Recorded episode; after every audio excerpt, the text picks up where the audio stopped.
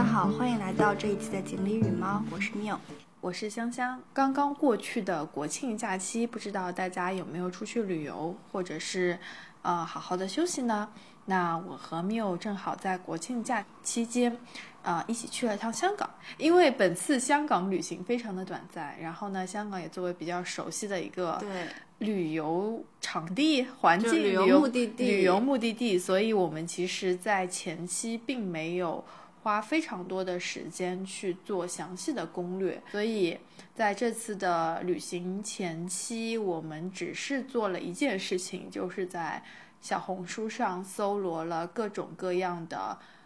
用户分享的攻略，然后我们一起做了一个合集，把我们想要在香港去吃的、去玩的、去看的地方，或者是去拍照的地方，把它一起丢在这个合集里面。然后我们两个人一起去想到时候每天的安排是怎么样的，但是，嗯，就是感觉从从小红书的一个中深度使用者变成了小红书受害者。小红书受害，我没有中深度。对，因为我会发现说，我现在刷小红书的时长会略长于我刷微博的时间。真的吗？你会刷多久啊？我可能带薪去洗手间的时候，就会随手刷一下小红书。这这这才几分钟就要刷一下吗？哎，对呀。对，所以我们就是想，正好这次有一个比较深的体验，就是如果你用小红书来进行一番这种攻略的搜集和安排的话，那目前小红书的一个使用情况。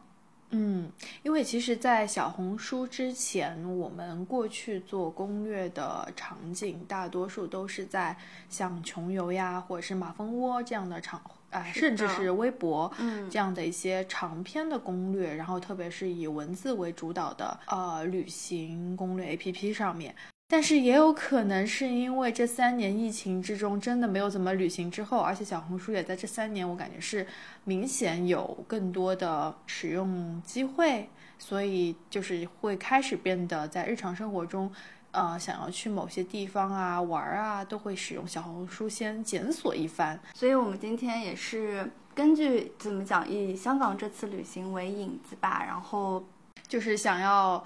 对，我们吐槽一下。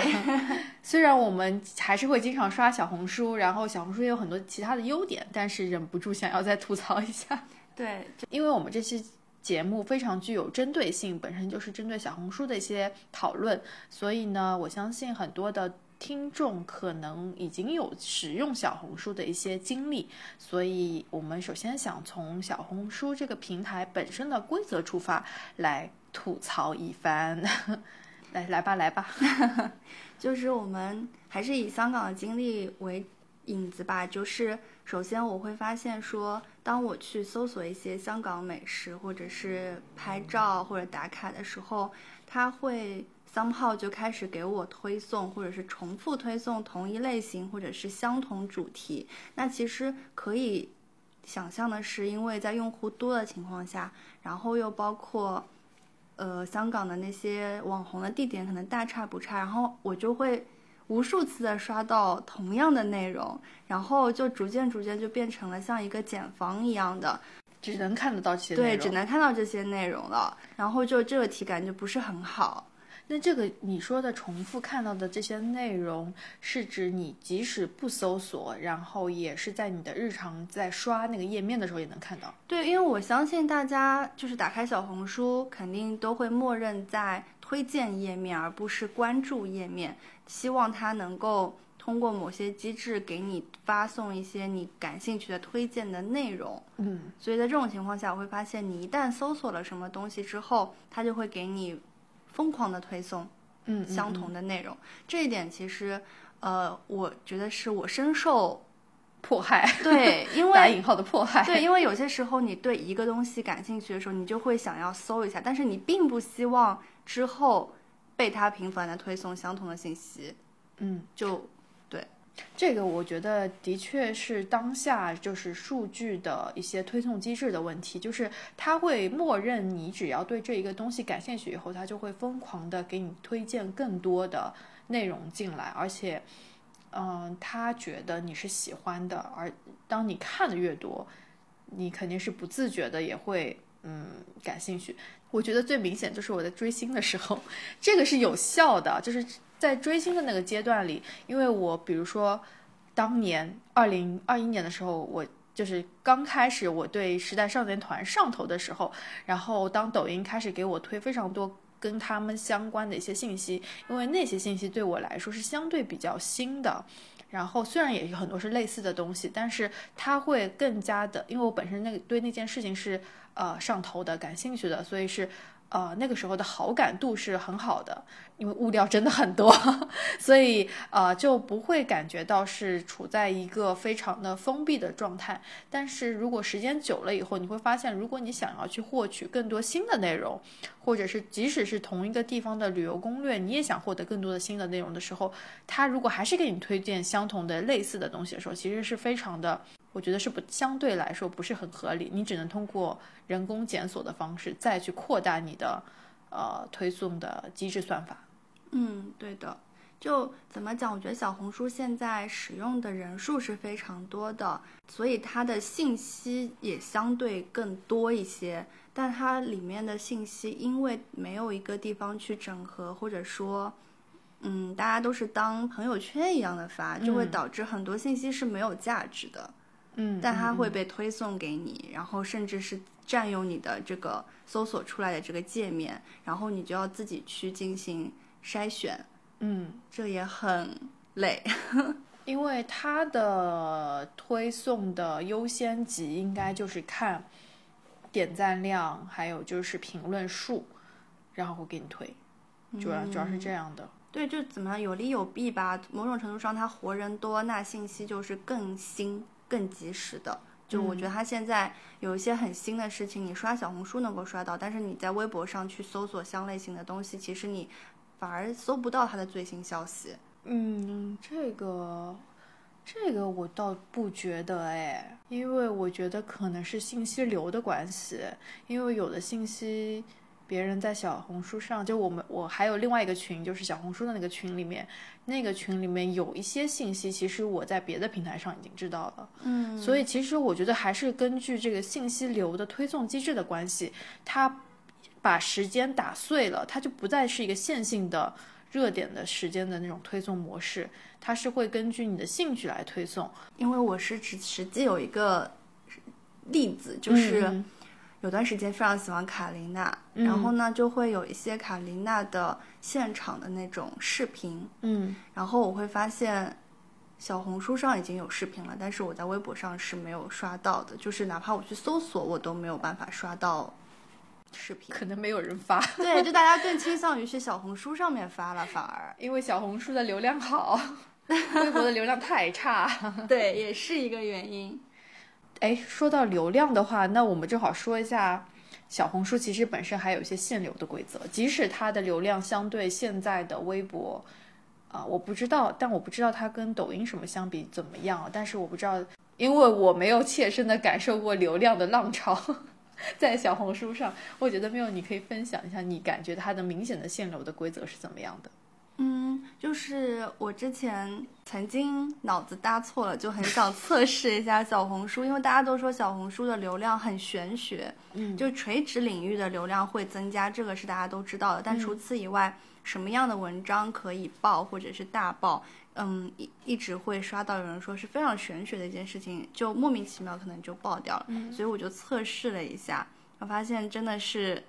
无从寻找规则。但能够确定的是，它一定会有一些限流的成分在。例如说，我如果这一个是探店类的一个 report，那我在这个 report 的正文的地方放了这一个店家的名字，那它的流量就会很差。或者说，我有一篇挺好的探店的文章，然后我在第二天发了同类型的文章的话，也会发现第二天那一篇的流量会非常的差。你说正文放那个店铺的名字很差，对，那这个指的是，就如果你发的是视频或者放在图片上呢，会不会好一些？我没有试过放，就是放在视频或者图片上，就是我只是测试了我放在正文里面。嗯嗯嗯，就它会直接屏蔽掉，就是你会发现，就阅读量很低。对阅读量非常低。哦，它是不是就默认，如果你放这种商家的名字的时候，就会变成一种打软广的嫌疑？对，有可能是这样。嗯对，然后还有就是，比如说这些莫名其妙火了一条追星的视频，嗯然后呢，我就趁热打火又发了几条跟同一个团相关的其他的一些方面的这种视频之后，嗯就会发现流量也非常差，就是一个小眼睛是几万，一个小眼睛是几个，就是几个那也差太多对，了。就是就是 非常差，就是你就觉得他一定是给你限流了才会这样。嗯，限流真的挺玄学的。我觉得还想吐槽的一个点呢，其实跟限流也有些关系，也跟平台在内容审核上的一个关系。就是现在无论是小红书或者是其他的平台，都呈现出来，也不是，就是现在已经是这种的趋势，就是很多的词或者是，嗯，我觉得在中中国这么源远流长、这么宝贵的 文化底蕴之下，就是我们为什么一定要对某些词变成变成了敏感词？我觉得就很奇怪。就有的词，比如说本来我们日常非常会常用的，什么笑死我啦这种，大家都心知肚明，真的不是说我真的要去死啊，这只是一种夸张的手法。然后，但是在所有的平台机制上，你都是不能出现这样的词的。我觉得这就是平台在设置规则的时候，非常的让我觉得有点绝望的一种感觉，就是非常的一刀切。这就是因为想要避免风险，他就把很多的词就是设置为敏感词，然后导致了现在很多的创作者或者是呃小红书上的用户叫什么呢？我不知道。小红书，小红书 啊，就是在写很多的正文的内容，或者在图片上，呃，或者是在嗯视频中，他们就会选择用一些替代的词。但我们当然都知道，我们可以理解那些词是什么是对应的，它正确的词是什么意思。但是我觉得这种做法是非常的不合理的。我这不就是自我阉割？嗯，其实是因为，其实我觉得有一个问题就是机器识别不出来这些文字背后的真正的含义，嗯因为可能英文相对是比较明确一点，它就是不会有很多那种隐喻啊，或者是说夸张的这种修辞的手法，相对来说会少一些。就但是英语，因为我们这里还是简体中文节，所以它对英语的不是不是，不是，我是想说英文的那个规则机制，就是它不会说它，因为它比如说它有什么 fuck 这种直接就屏蔽掉了嘛，这样比较直接。但是比如说我们有时候在骂人 说一些别的话的时候，我们用原来就他的那个词可能不是这个意思，嗯就他是另外一种意思的时候，但是他也是比较敏感的。比如说，就是所有的血是不能出现的，对，血有什么好不能出现的？怎么了嘛？你还不能都要 P 掉呢。你你 连流血都不会流血吗？真是。对啊，我就觉得就是这种规则的设置就是非常的不人性化，也不是，而且这种规则的影响其实是潜移默化影响到了，我觉得是年轻一代，特别是小朋友的一些思想观念，他就会觉得这个词可能就，如果他也是经常在刷这样的社交软件的话，他可能就会默认，哎，我是不是要用这样的字来代替我原来的字？我觉得这个简直就是对于中国文化的一些大大的伤害，大放厥词。就是自我阉割，好的，大家都是为了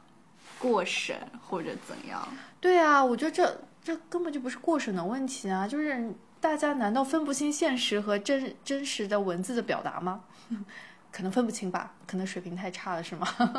就是如果大家在晋江写过小说，就会知道，就是你有些文章被锁，是因为出现了群众审查员。哦，所以很多时候我会在某些敏感字中间画一条杠，嗯，或者说用某一个标点符号把它断开，让它变成一个分开的词。是的，对，是的，或者说这里就直接就拉灯了，我什么都不写了，就大家都懂。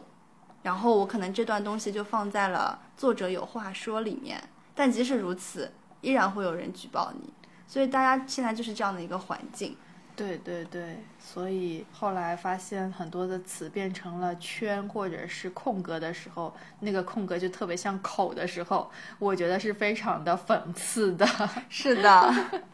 好吧，那就嗯，规则不想再吐槽了，换一个吧。我们下一趴会说很久。对，下一趴，下一趴。那就是在这样如此。严苛也让我们非常想吐槽的规则之下，其实也是用户为了更多的适应这样的规则，也出现了一些想要令人吐槽的行为做法，他们的选择吧。来香港举例，本次香港我们依赖于我们在小红书上面找到的一些想要去的地点和吃饭的地方。那首先就会发现说，有点像买家秀和卖家秀这样的概念。他所谓的那些机位拍出来的这个照片，甚至会让我我到了当下那个点，我会发现这有什么好拍。首先，它那个机位绝对是站在马路中间的，其实是那个位置是非常危险的，我觉得。嗯，它才能够拍得到非常正的一个画面。是的。而且，呃，某种程度上，它也很受你的对画面的二次裁剪的一个取景这样的概念。取景这个还好吧？我觉得这个都是技术层面，好吧？嗯，但是我觉得那个滤镜过于夸张了。哦，是的，就是你你他绝对不敢拿原图出来。就是我觉得以前其实我们看微博上的那种照片滤镜也还行。就就也有的确有很多的摄影摄影的博主，他会根据不同的场景，然后根据他自己的风格来 P 那个滤镜。但是我觉得有时候就是有的场景，即使他 P 了当，但是你去到那个场景当下，其实感官和感受都还是相对不错的。对你不会有种被诈骗的感觉。对对对对，就有时候真的过于诈骗了。我觉得那个怪兽大厦的确，当我们去到那个地方的时候。挺破败的，就是它没有那种照片里看到的感觉。我觉得它那种感觉真的是要靠后期你二次创作。对，二次二次创作，把你自己的一些思想加进去。比如说，你想打造出它那一种呃非常逼仄的感觉，或者说你想打造出一种未来的赛博的那种感觉。我觉得呢，这个也不是说呃这个博主的问题。就是他其实它可以标注一下，它可以标注我已经 P 过滤过了，可以吗？这个我觉得我可以接受。就是小红书上，就是之前大家吐槽的那个买家秀和卖家秀的那个问题，我觉得最明显就是，呃，春天的时候，上海不是会有那个郁金花种很很多的那种郁金香，郁金香在那个。草坪还有外滩那一处嘛，所以当年的时候有很多的小红书的博主就去那边拍，呃，那个郁金香就会显得好像有很多很大，然后大家的机位其实都很低，就会显得你在花丛中一样。后来直到真的有普通的人去了以后，就会发现那就是在草坪上那么几撮，你就是非常需要低的机位，你才能够显得那些花很多，而且人也爆多。所以这个其实对于很多人去的体验，看跟小红书上看到的照片的感受，其实差距就特别特别大。嗯，就我觉得他自己本身找到这个地方去进行创作，然后创作出了，哪怕是加了滤镜，但是最后出来效果很好，否则我们也不会被种草嘛。嗯，这个本身没有问题，但是我觉得他需要说明的是，你完成这张照片是怎么。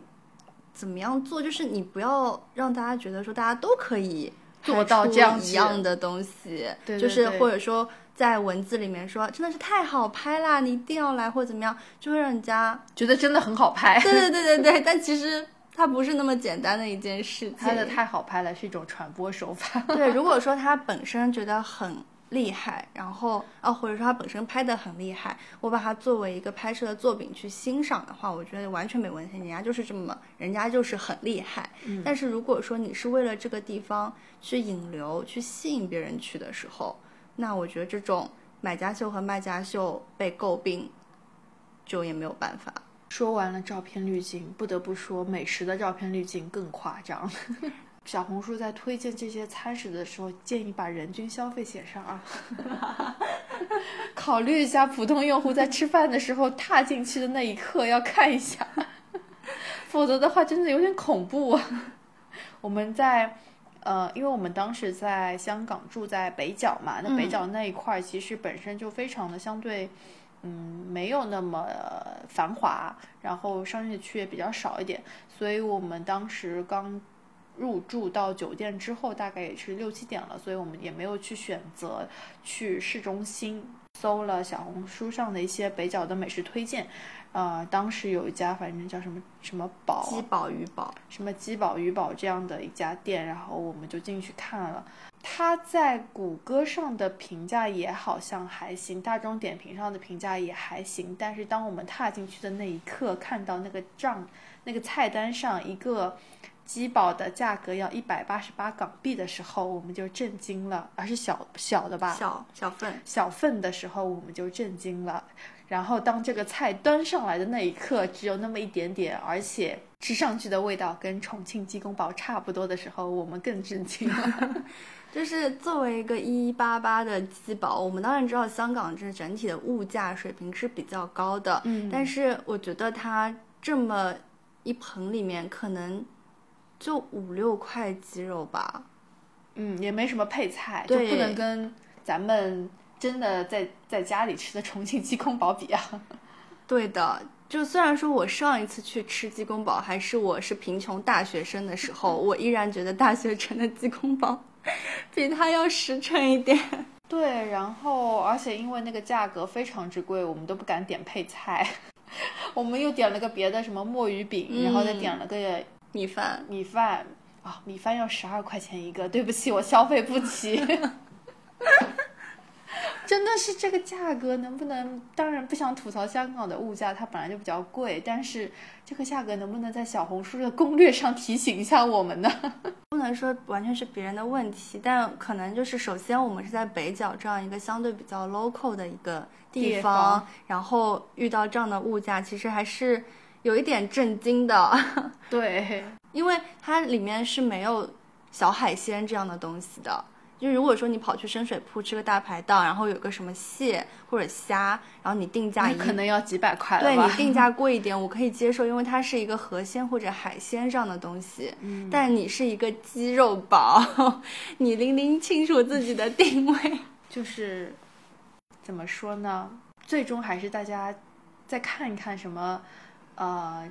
本地的哎，本的 Open Rice 上面有价格，平均人均价有的，对人均价格。然后最好是如果在像 Open Rice 或者是大众点评上有菜单的价格的时候，大家再看一眼吧。嗯，不能全依赖于小红书这种美食的推荐，因为他们可能通常只有一张，呃。菜的照片或者是对菜的描述，所以你就可能一下子冲动想要去吃，但是结果如果你进到店那一刻才发现那个价格特别高，不是你本身可以承受的范围的时候，其实就有点晚了。哦，我想起来了，就是我当时特别想去吃那个那家川菜，就是也是谁谁开谁开的啊，上海的那一家吗？小小鸡的那个 logo，对对对。他在小红书上的，就是有些人去吃了，还是他自己哦，他的自己的小红书账号里就有分享他们那些菜的照片。然后我当时就非常有冲动，跟 Miu 说要不要我们去吃一下。结果 Miu 告诉我那个人均价格有多少，两三两百多吧，好像两三百是要的，因为它一份菜的价格就是蛮贵的，七八七八十，好像是有一个什么菜。就我记得我当时吐槽的就是。这玩意卖幺八八，他想清楚了吗之类的？对，就是上海人的上海货币真的是 另外结算的，对吧？一定是，不要欺负我们好吗？关键就是它真的很火爆。对啊，它有它有光环效应啊。嗯，小红书现在流量因为做得很好，在上面做营销的话是可以达到空前的一个即时的热度的，但是它并没有。就小红书是一个现代人的搜索引擎，但它不是一个合格的搜索引擎。它也定位自己不是搜索引擎，是它的副产品。是小红书，我觉得它本身定位应该是一个社区属性的分享分享类类的平台。但是现在，因为有很多的用户在这个社区分享的够多，然后也有相对比较攻略型的内容之后，然后越来越多的用户或者是呃对于某些问题的想要找寻答案的搜索方式，就不再是百度了。你有搜过啥呢？来举个例子。举个例子就是。手就是受伤的时候，然后呢，我就在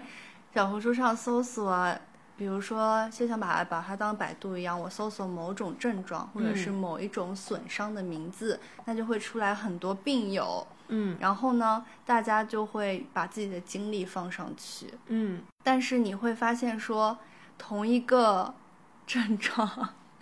他们说出来的病是不一样的，就是有点有一点点像在，比如说在百度上输了一个症状，他就说你生了很严重的病，嗯。然后小红书其实也有现在也有这种类似的这种效果。虽然你搜索了，但是你可能也很难达到得到你想要的答案。对，就是大家不明白的东西，通过小红书小红书上去搜索，可能没有办法得到预期的效果吧，只能说你又拿到了很多碎片化的信息。哦，这也是我们想要吐吐槽的另外一个点，就是小红书上的内容非常之碎。然后，如果你想要做一个详尽的、长时间的旅游攻略的话，你就需要自己非常详细的去汇总，而且在汇总的过程中，你要去做一些甄别，就是这些信息是不是有用的，然后是不是你要通过这些看到的好看的这些图片之后，你要做二次的检索，就是这个地方到底在哪里，它的交通是怎么样的，甚至是有些嗯，这个地方开不开门，那你还是要回归到了浏览器上进行检索，然后再进行汇总，结果又回到了自己的 Excel 表上。就是它可以做一个泛类信息的一个搜集器，就感觉很像你自己要去完成一幅拼图这种。但是呢，你会发现有两块很相似的拼图，你不知道到底要拼哪一块儿。嗯，而且还有一点就是小红书上，嗯，也不是小红书本身吧，就是现在很多平台这种大量的信息的碎片化，然后，但是我会发现，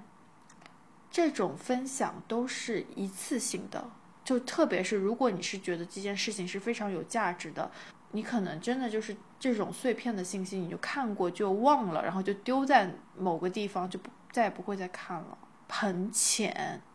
就小红书上很难做深度的内容。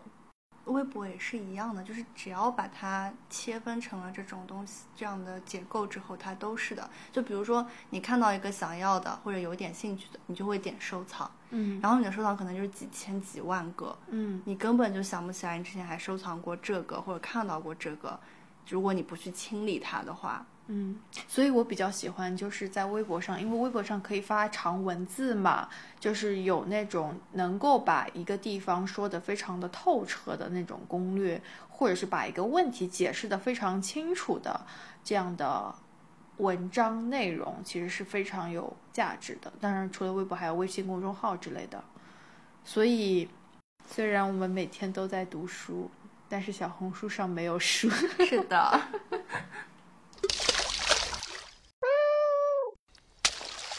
今天的小红书吐槽大会就到这里结束啦，感谢大家的收听。然后我们也想特别预告一下，我们将在十一月份上新一个年度的追星特辑，嗯对，然后敬请期待。